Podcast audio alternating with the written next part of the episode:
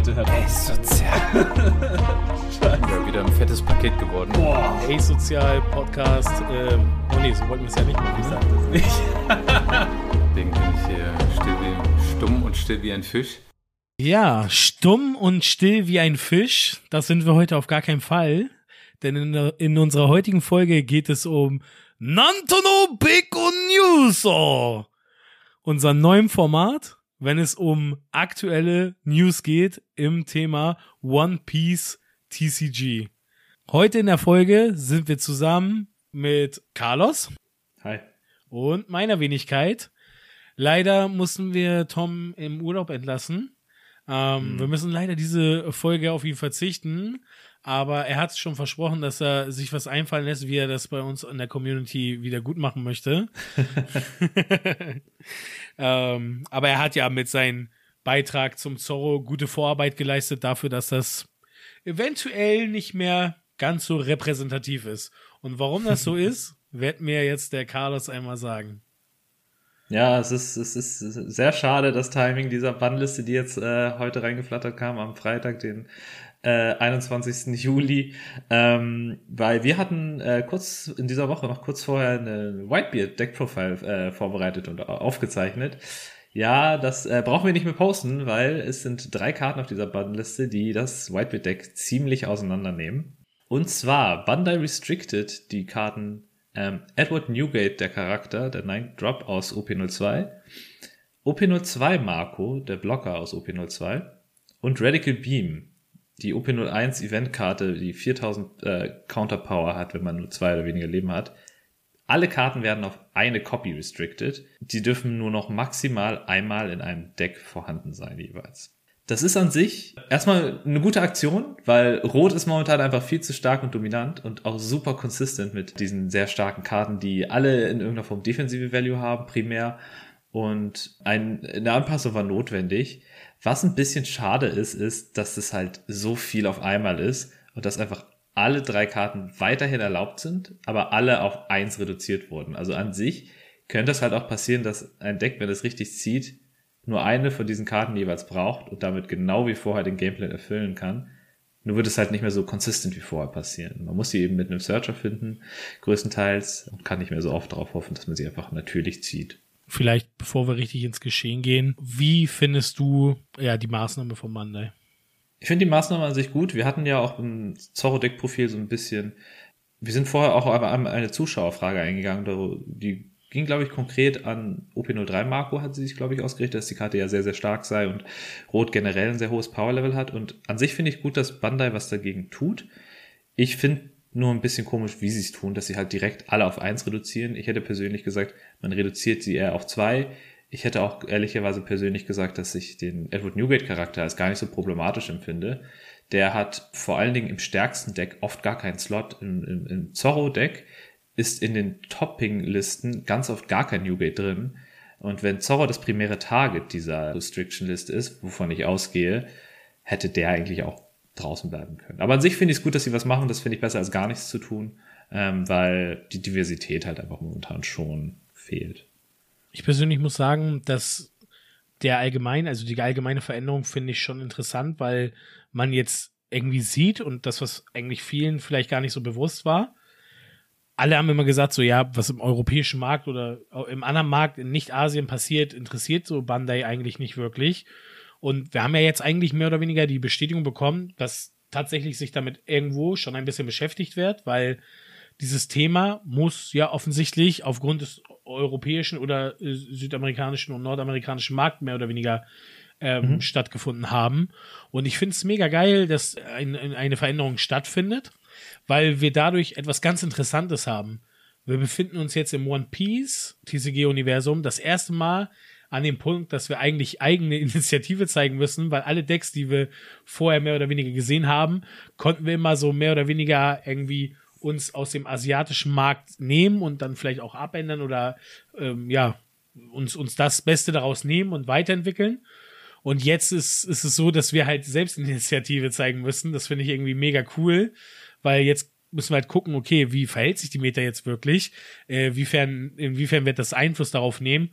Und tatsächlich finde ich es auch sehr interessant, dass quasi ein Deck, was extrem dominant ist. Also ich finde schon, dass mich das teilweise genervt hat. Mich hat das bei OP02 mhm. schon genervt, dass Whitebird so im Vordergrund war. Und jetzt, ich fand es schon fast, das mit äh, Zorro war sogar noch ein bisschen schlimmer, weil es einfach mhm. dann doch zu viele gab, jetzt gerade auch die letzten Tage vor den größeren Turnieren, die alle angefangen haben, dann doch auf Zorro im letzten Schritt irgendwie zu wechseln, weil es dann irgendwie sie gemerkt haben, es ist einfach so, dass der Zorro dann einfach so, so mega stark und konstant ist. Und ich finde, es ist dann tatsächlich so eine gute Entscheidung, dass, dass das jetzt irgendwie gekommen ist. Und ich freue mich tatsächlich da sehr drüber, weil, ja, ich finde es gut, dass darauf reagiert wurde. Und ich muss schon sagen, dass es mich auch teilweise einfach genervt hat, wenn du dann einfach so eine Dreier-Marco-Blocker-Wall irgendwann gesehen hast und es einfach mehr oder weniger schon fast zum Scheitern verurteilt war an dem Punkt, weil du da einfach dann die, die, die Chance, den einfach wiederzuholen, ist einfach zu einfach, die Bedingung. Ja, das stimmt. Du hast vollkommen recht. Das ist super spannend, dass das jetzt das erste Mal passiert ist, dass der Westen quasi angepasst wurde und das in Asien gar nicht passiert ist. Weil äh, in Asien war ja Moby Dick auch relativ spät erst gebannt worden, wodurch sie halt größtenteils in OP03 in einem reinen Whitebit-Meter gelebt haben da drüben, drüben weil Moby Dick halt so super hart dominiert hat. Das war quasi immer, die Top-Decks ähm, waren dann immer Whitebeard und Rob Lucci, weil er gut gegen Whitebeard ist. Das war so die Meta drüben. Wir haben dann direkt mit dem Moby Dick-Bann in die Meta gestartet und im Endeffekt konnten wir beobachten, dass Zorro jetzt halt super stark dominiert. Und äh, ja, es ist ein interessanter Schritt. Vor allen Dingen halt, man sieht eben direkt in der Restriction Announcement von, von Bandai, dass sie direkt mit dazu schreiben, dass diese Restriktion mit dem OP04 Release revidiert werden könnte. Das haben sie bei der Bannliste mit Moby Dick und Kabaji damals nicht gemacht. Das finde ich schon sehr auffällig. Das äh, zeigt wohl, dass sie durchaus darüber nachdenken, wie sich das mit OP04 nochmal ändern könnte und dass sie es ja auch in Asien momentan beobachten, wie die Decks momentan performen und was so passiert. Ähm, das finde ich ist ein gutes Zeichen. Das zeigt wirklich, dass sie so nah dran sind und auch recht schnell reagieren, finde ich. Also in anderen ähm, TCGs oder in Videospielen und sowas finde ich, dass es oft zu langsam läuft, aber das hier fand ich war jetzt eine gute, schnelle Reaktion, vielleicht ein bisschen zu doll, aber ja, vielleicht ist es dann auch mal okay, wenn Rot ein bisschen doller auf die Nase bekommt, jetzt wo es halt drei Sets lang wirklich sehr, sehr stark war. Naja, man muss ja auch vielleicht ganz klar dazu sagen, was heißt zu doll. Ne? Also Fakt ist ja, auch in der Meta von OP01 haben wir ja schon mal darüber gesprochen, war natürlich in, in, bei uns hier im, im europäischen Markt oder in, in, Deutschland erstmal perspektivisch dahingestellt, der ähm, Grün schon ziemlich stark. Ne, das Kit-Deck mhm. war ja schon ziemlich stark. Aber perspektivisch war ja so Rot nie von der Karte. Ja, und, und das, das, das ist halt, glaube ich, das, was es irgendwie ausmacht. Rot war irgendwie immer eine Gefahr. Also sei es Zorro, sei es Ruffy, sei es ein Law. Und wenn alle roten Lieder halt so krass performen und du kannst bei einer Farbe wie lila fast noch nicht mal davon ausgehen, dass du einen Konstanten hast, so, dann muss man schon sagen, ist da ja irgendwo ein Trend abzusehen. Ne? Also bitte äh, hatet mich jetzt nicht irgendwie wegen King oder wegen Kaido, wenn ihr Fans seid.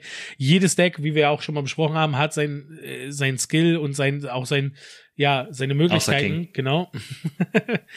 und äh, ich, ich bin auch ziemlich fest davon überzeugt, dass du mit einem Kaido, wenn du das Deck beherrschst und auch hier und da gut rollst, wirklich sehr erfolgreich sein kannst. Aber mhm, es geht jetzt ja. darum, ähm, wie Wahrscheinlichkeit, wie hoch die Wahrscheinlichkeit am Ende des Tages ist. Und irgendwie ist ja schon ein Trend abzusehen, dass die roten Decks mit ihren Events, also man muss ja sagen, das äh, Event Radical Beam ist ja auch unfassbar eigentlich overpowered gewesen. Das muss man einfach ganz klar sagen. Es ist mit Abstand das stärkste Event im Spiel, ja. Genau. Und also es wär, wäre wahrscheinlich, also vielleicht wäre es auch sogar sinnvoller, wenn man sagen würde, anstatt es zu restricten, sollte man sagen, ey, okay, das Event ist so stark, hier muss der Spieler auch eine Karte abwerfen, weißt du?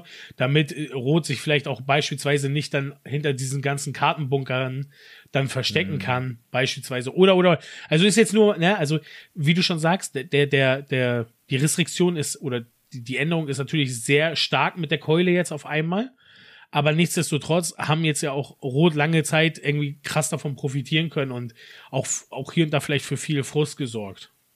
Ja, ja, also zwei Sachen dazu. Also grundsätzlich ähm, eine Restriktion oder ein Bann ist immer eher das Tool, als eine Karte zu äh, eine Karte zu erratern oder zu bearbeiten, weil das halt mit sehr viel Aufwand einhergeht. Ne? Du musst Karten, die draußen schon existieren, kannst du nicht bearbeiten. Du musst halt in die Welt setzen, die Information, diese Karte funktioniert jetzt anders. Und das ist immer super schwierig bei TCGs. Mhm. Und deswegen ist eigentlich so eine Bannliste und Restriktionsliste, finde ich, immer besser. Das andere ist, also das Wort Keule gefällt mir sehr gut, was du gerade gewählt hast, weil das ist mein Problem an diesen, an, die, an diesen Änderungen. Die Keule haut jetzt einfach so einmal über alle roten Decks und so ein Deck wie Ace, das finde ich jetzt nicht jetzt top, top Tier war. Es war ein gutes Deck, aber das kriegt jetzt auch genauso einer auf den Dötz wie Whitebeard und er hätte das gar nicht so doll verdient, finde ich. An der Stelle hätte man vielleicht eher auch so wirklich vielleicht eine dieser Karten einfach bannen sollen, anstatt alle auf eins zu restriktieren. Und ähm, oder vielleicht auch, da Zorro sehr dominant war, vielleicht eher eine von Zorros Karten noch mal ein bisschen genauer unter die Lupe nehmen. Zum Beispiel die Searcher limitieren. Zum Beispiel den Buggy vielleicht tatsächlich auf zwei setzen oder, oder bannen ich glaube, das Problem ist einfach, dass Zorro sehr, sehr viele Tools hat, die er bequem nutzen kann. Und durch diese Buns, wenn wir jetzt mal genau auf Zorro nur gucken, durch diese Restriktionen jetzt, Zorro hat genug Alternativen, dass das Deck weiterhin gut sein wird. Bei Ace bin ich ein bisschen pessimistischer. Ich glaube, der brauchte diese Tools, der brauchte die Blocker Markus. Auch die Whitebeards fanden oft einen Platz im Deck. Die Radical Beams waren super wichtig für ihn, weil er auch ja mit, mit Striker und generell mit Events sehr gut arbeiten kann das wird ihm jetzt alles ein bisschen weggenommen. Zorro wird es auch weggenommen, aber Zorro kann einfach andere schnelle Charaktere mit reinnehmen. Er kann einfach ein bisschen auf die Defensive dieser drei Karten, die alle Defensive bringen, verzichten und lieber ein bisschen mehr darauf gehen, auf mehr Speed, auf noch schneller zu finishen. Das war tatsächlich auch in Asien auch eine sehr beliebte Variante von Zorro damals mit Diable Jambe und mehr Booster Power noch auf, auf den Leader und auf die Charaktere. Und Zauber hat halt die Alternative, dahin zu gehen. Für Ace sehe ich nicht so richtig so einen Weg hier raus, weiter Top-Tier-Deck zu bleiben. Ja, du hast ja gerade was Interessantes gesagt. Und zwar meintest du, er kriegt halt ein bisschen äh, mehr Speed und, und verliert eigentlich mehr die Verteidigung. Ich finde auch, genau das ist halt der Punkt, so, ne? Also, ich habe in der Vergangenheit, wenn ich jetzt in der Sim gespielt habe, ich habe natürlich weit nicht so viele Spiele wie, wie jetzt du oder wie Tom mit Zorro hinter mir, aber die Spiele, die ich gemacht habe, da war es also manchmal habe ich einfach gar keinen Marco gebraucht. Mhm, ja. Es ist halt, es ist halt eine gute Sache, ihn zu haben, um das Spiel für Eventualitäten in die Länge zu ziehen, um mhm. den Gegner ausbluten zu lassen um das gewisse, ich will es jetzt nicht so sagen, aber ich sag's jetzt einfach mal so, wenn du äh, quasi dein Exodia-Bild dann in der Mitte da liegen hast und du weißt, der Gegner hat kein Durchkommen mehr, dann kannst du ihn halt ausbluten lassen und jede Runde halt nur einen Swing setzen und ihn dafür Stück für Stück auseinandernehmen, bis er halt nicht mehr ja. weiterkommt. Und du äh, wendest halt so maximal wenig Ressourcen auf, um einfach nur deine Markus irgendwie am Leben zu halten und bist schon ja. auf null live und also solange der Gegner keinen Diable Jumble dabei hat, kommt er einfach gar nicht durch. So. Mm, ja, ja. Man muss einfach ganz klar sagen, dass ich auch nicht sehe, dass der Zorro davon jetzt krass, ja, ausgebremst wird, sondern tatsächlich, vielleicht nimmt das äh, Zorro sogar so diese Stützräder ab der Sicherheit und er wird dadurch vielleicht sogar noch gefährlicher, weil äh, wenn der Gameplan dann aufgeht, ist es vielleicht sogar noch schlimmer. Was ich jetzt so grob vermuten würde, ist, dadurch, dass Zorro eine klarere Richtung und Identität als Deck kriegt, verliert er so ein bisschen Flexibilität. Also er wird zum was Beispiel ja auch richtig, was ja aber auch voll richtig ist. Was richtig ist, aber das Problem daran ist jetzt einfach, er wird jetzt noch ein White, gegen Whitebeard wird er noch besser klarkommen als vorher. Er wird jetzt noch easier, sehr schnell das Game unter Druck setzen und finishen können, denke ich. In einem Katakuri-Matchup zum Beispiel wird er jetzt aber deutlich mehr Probleme haben, weil ihm die Defensive der Markus fehlt, die dann die großen Big Mom Swings aufhalten können im Late Game zum Beispiel ich habe das Gefühl, das ist so eine Art Schneeball, der in eine Richtung geht, nämlich Zorro wird ein bisschen geschwächt, Ace massiv, Whitebeard auch ganz schön st äh, stark. Whitebeard war aber vorher schon so stark, dass er das, glaube ich, überleben kann und trotzdem noch relevant bleibt. Allerdings wird er deutlich schwächer. Dadurch, dass Whitebeard deutlich schwächer wird, gewinnen sowohl Law als auch Katakuri, weil für die beiden war Whitebeard das härteste Matchup. Und dadurch, dass Zorro defensive Power verliert, hat er oft dann nicht mehr die Staying Power gegen Laws unendliche 5K Swings und gegen Katakuris super hohe Swings zu überleben. Also im Endeffekt sind die großen Verlierer an dieser Stelle wirklich Ace und Whitebeard und Zorro, für Zorro ist es an sich okay, er wird aber auch ein bisschen verlieren, dadurch, dass Whitebeard wegfällt, die, der von ihm so ein bisschen die Laws weggehalten hat, könnte es für Zorro auch schwierig werden. Also das ganze Meter wird sich irgendwie shiften und ich gehe stark davon aus, dass Law eins der besten Decks sein wird. und ähm, dass auch die schwarzen Decks jetzt eventuell langsam auch weniger werden, weil die haben sich über die Whitebeard-Matchups gefreut, die sie farmen konnten. Rob Lucci, das war sein bestes Matchup gegen Whitebeard. Wenn jetzt weniger Leute Whitebeard spielen werden, dann wird es auch weniger Rob Luccis geben wahrscheinlich, weil er so ein bisschen seine Daseinsberechtigung verliert und Law genießt halt immer noch dieses beste Matchup-Spread in der Mitte. Er hat weiterhin nach wie vor die Probleme, die er vorher hatte, dass er manchmal halt einfach low rollt und nicht die richtigen Karten sieht. Aber an sich wird er das stärkste Deck sein. Und die anderen müssen halt gucken, wie gut sie gegen Law attacken können und trotzdem noch irgendwie so im Schnitt ein starkes Deck sind, auch gegen die anderen. Ich habe das Gefühl einfach, die Meta wird einfach kleiner. Es, es schrumpft jetzt noch weiter auf, auf Law, Katakuri und Zorro. Und das finde ich schade. Also das ist ja alles so ein bisschen Glaskugel, ne? Jetzt. Also ich kann auf jeden Fall dazu sagen, meines Erachtens äh, tut es der Farbe und dem Zorro sehr gut zu sagen, wir machen die Identität klarer, weil ich habe das zwar noch nicht hier im Rahmen gesagt, aber ich muss schon sagen, dass ich gewisse Dinge, die Bandai tut, nicht ganz so gut finde. Dazu meine ich zum Beispiel, dass äh, Katakuri zum Beispiel irgendwie so eine Mischung ist aus allen Farben und eigentlich von allen so ein bisschen was kann. Was ich damit meine ist, ähm, sie haben einen Thunderbolt, um äh, Sachen zu schießen, äh, hat aber trotzdem noch eine Karte, die das oder übers Deck, also ins Leben legt. Mhm. Und du hast so viele Möglichkeiten, die eigentlich einen äh, bestimmten, sie haben auch einen Rusher, sie haben Blocker, also äh, Katakuri hat eigentlich von allen Decks etwas. Mhm. Und äh, ich finde, jede Deck äh, oder jede Farbe sollte so ein bisschen seine Identität behalten. Ich finde es gut, wenn Rot auf pur Angriff geht, wie es eigentlich auch mehr oder weniger war, auch in der Vergangenheit die geresteten Don, zu, um mehr Aggressivität ins Spiel zu bringen, auch äh, zu nutzen. Aber ich finde es irgendwie doof, wenn zum Beispiel man anfängt, die Karten zu manipulieren, was zum Beispiel auch äh, mehr oder weniger blau vorbehalten war. Mhm. Und das tut ja jetzt Katakuri auch in dem Sinne oder äh, auch, auch gelb. Es ist jetzt da zwar live, aber du fängst halt an, andere zu beschneiden und sie dann auch gegebenenfalls aufgrund der, des Power Creeps so ein bisschen auch dann schlechter zu machen. Weißt du, also ähm, mich, mich stört das irgendwie, wenn, wenn Rot beispielsweise unfassbar gut im Angriff ist und man sollte dafür meinen, dass es eine Glaskanone dafür ist und sehr anfällig ja. ist es aber am Ende des Tages nicht ist, weil es dann Marco und, und äh, so viele Events gibt, die dann auch noch günstiger sind als alle anderen. Ja. Und äh, Schwarz muss sieben Karten dafür abschmeißen, um so einen 7K-Attack dann irgendwie zu verteidigen. Also, what the fuck, so, weißt du, es ist jetzt zwar ja. so ein bisschen aus der schwarzen Brille, Entschuldigung, dass ich das jetzt so sagen muss, aber. Äh, Lass alles raus. Also, ne, genau. Es ist einfach so, dass dann so, so ein Stück weit, ich mag das, wenn die, die Identitäten, Identitäten so ein bisschen klarer sind und man eine ganz klare Linie die natürlich auch mal hier und da ein bisschen abweicht. Mhm. Aber dass die Linie schon ein bisschen eindeutiger ist und äh, das finde ich dann gut. Ja, da hast du vollkommen recht. Also was man klar sagen muss, ist, Radical Beam war das beste defensive Event im gesamten Spiel. Und ähm, was mir immer sehr negativ aufgefallen ist an, an, an dem Balancing ist, aus irgendeinem Grund hat Rot unendlich viele 2Ks und die sind auch noch alle verdammt gut. Also die meisten davon kannst du auch noch im Spiel selbst gebrauchen und viele andere Decks äh, haben einfach eine 2K ins Deck gepackt, weil es ein 2K ist und würden niemals überhaupt drüber nachdenken, diese Karte zu spielen, sondern haben sie dann einfach nur für diese defensive Counter-Value drin und Rot so, denkt sich so, nee, warum sollte ich das machen? Meine Karten sind alle geil. Also ich kann es mir hier aussuchen, was ich hier reinpacke, gefühlt. Ja. Ist so, das ist Tatsache wirklich so. Toni, was ändert das für dich persönlich? Welches Deck willst du jetzt nächstes ausprobieren? Ja, was ändert das für mich? Also für mich ändert das relativ viel, weil ich halt ähm, vor einer Woche noch mal ein bisschen Zorro trainiert hatte ja. in der Sim und äh, ja, ich weiß gar nicht, wie sinnig das ist jetzt da tatsächlich dann. Ich habe es halt trainiert, weil weil die kommenden Events anstehen, Treasure Cup und Original und ich habe es aufgrund der Consistency sozusagen gedacht, so ja okay, schwenke ich wahrscheinlich um. Mhm und habe dann angefangen, das in der Sim zu trainieren und mit uns und hast du nicht gesehen. Und jetzt komplett irgendwie das nochmal umzustellen mit nicht mehr diese Garantie, weil dafür bin ich dann einfach nicht Zorro-Spieler genug, um zu sagen, ich will es halt gerne auch so spielen. Sondern ich habe es eigentlich mehr aus Zwang gemacht, wie vieles, wie viele andere es auch getan haben.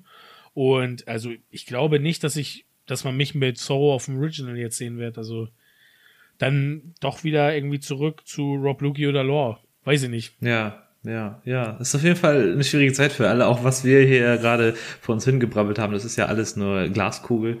Aber es ist auf jeden Fall eine spannende Zeit, One Piece zu spielen, finde ich auf jeden Fall. Das auf jeden Fall. Und wie siehst du das? Also was wird sich für dich ändern? Weil du bist ja aktiv ähm, auch Zorro-Spiele gewesen die letzte Zeit. Ja, also ich, ich, ich möchte auf jeden Fall, also was ich ein bisschen schade finde, ich wollte jetzt eigentlich so nebenbei ein bisschen wieder auf Whitebeat gehen und mir das schon mal angucken und ein bisschen rumprobieren. Das sind mir ehrlicherweise schon ganz schön die Lust daran, muss ich sagen. Ich glaube, ich werde mich erstmal weiter auf Zorro konzentrieren und versuchen irgendwie äh, zu testen, wie die äh, neuen Listen jetzt mit den Anpassungen performen und wie viel Power ihm das wirklich nimmt. Ansonsten muss ich sagen, ich habe immer schon so ein bisschen äh, mit Lore geliebäugelt das einzige Problem, was ich mit ihm habe, ist halt echt dieses Low-Row-Potential, dass wenn du halt echt super unpassende Karten ziehst, dass du da super schwierig mit rauskommst als Law. Andererseits hat er dann dafür im Gegensatz zu ein unfassbares High-Roll-Potential. Wenn er die richtigen Karten zieht, ist er einfach wirklich das stärkste Deck im Spiel wahrscheinlich. Ähm, von daher werde ich, glaube ich, diese beiden Ansätze fahren. Versuchen mit Zorro ein bisschen was zusammenzukochen und äh, mal Law eine Chance geben, endlich mal nach jetzt äh, vielen Monaten ohne ihn. Ja, also wir haben da ja auch schon mal drüber geredet. Ich glaube, das Schlechte an Lore ist, dass du halt quasi ja, das ist immer so ein bisschen auch so ein Glücksfaktor, so eine kleine Rolle einfach spielt. Weil ich finde, auch wenn ich das mal gespielt habe, so, es ist manchmal, es kann sehr frustrierend sein, wenn du nicht an die äh, Picks kommst, die du brauchst, irgendwie, wenn es deine Searcher sind. Mhm.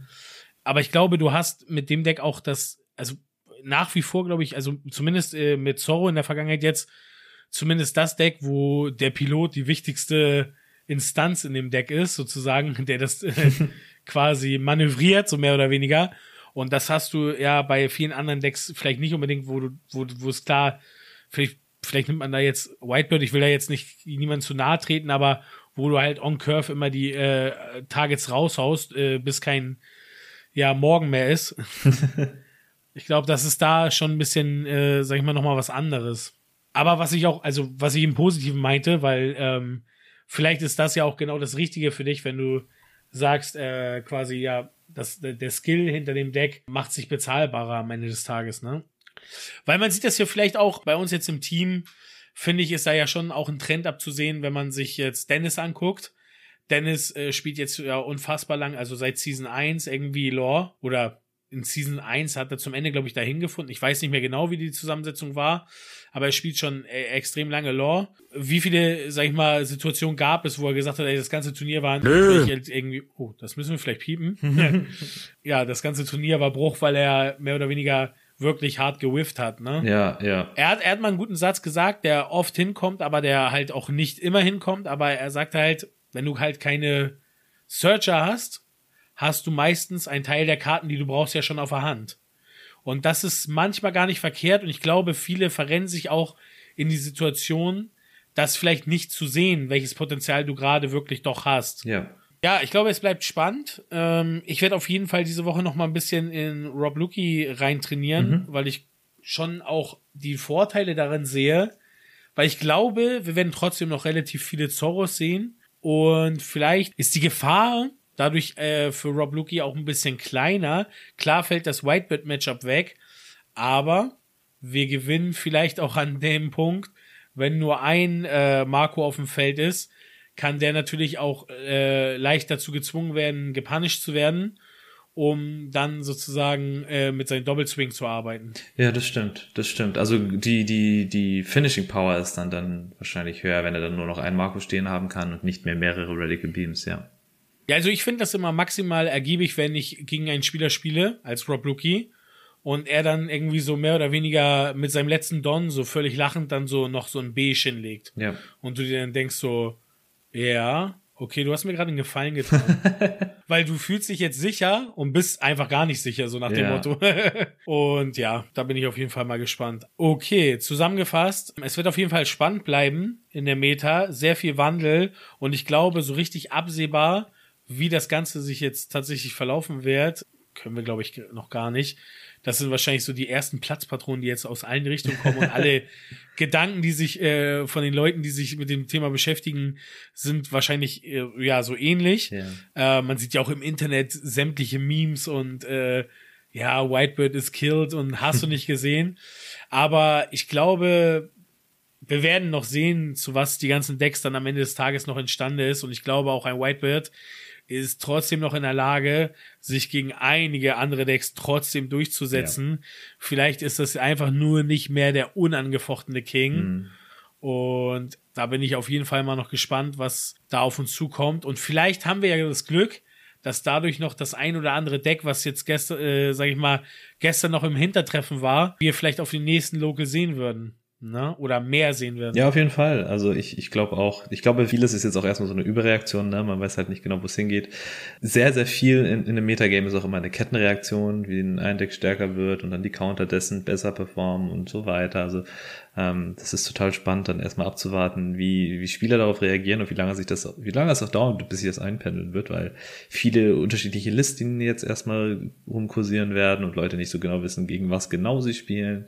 Aber genauso gut haben dann eben diese Rogue-Decks, wie du sagst, eine gute Chance, nochmal reinzukommen. Sowas wie, wie, wie Nami hoffe ich noch ein bisschen öfter zu sehen persönlich, weil ich einfach das Deck mega mhm. lustig finde. Genau, es bleibt auf jeden Fall irgendwie unterhaltsam. Ja. Ich würde mich auch freuen, wenn man mehr Crocodile sehen würde. Crocodile sehen wir bei uns ja leider nicht so viel. Ja. Aber irgendwie kriege ich irgendwie, ja, im Netz sieht man immer wieder hier und da, dass das ja eigentlich ja irgendwie schon gespielt wird. Aber ja. wie gesagt, bei uns ist das nicht ganz so vertreten. Ja, das Problem ist Deswegen, so ein bisschen, also Crocodile ist, glaube ich, ganz gut gegen äh, Whitebeard. Äh, und der Whitebeard wahrscheinlich eher weniger wird als mehr jetzt. Ist das Thema jetzt auch wieder komplett durch? Ja, ich glaube, an Crocodile sich ranzutrauen, ist schon ein bisschen was Besonderes. Dann äh, bedanke ich mich auf jeden Fall dafür, dass ihr alle zugehört habt. Das war diesmal ein Kurzformat. Einmal die aktuellen News durchgehen und das werden wir auf jeden Fall zukünftig öfter machen, wenn es darum geht, sag ich mal, auf genauere Themen oder aktuelle äh, News einzugehen. Und deswegen sagen wir wieder das, was wir immer sagen. ja, wieder ein fettes Paket geworden. Boah. Asozial Podcast. Ähm, oh nee, so wollten wir es ja nicht machen. Ich sag das nicht. Deswegen bin ich hier still wie, stumm und still wie ein Fisch.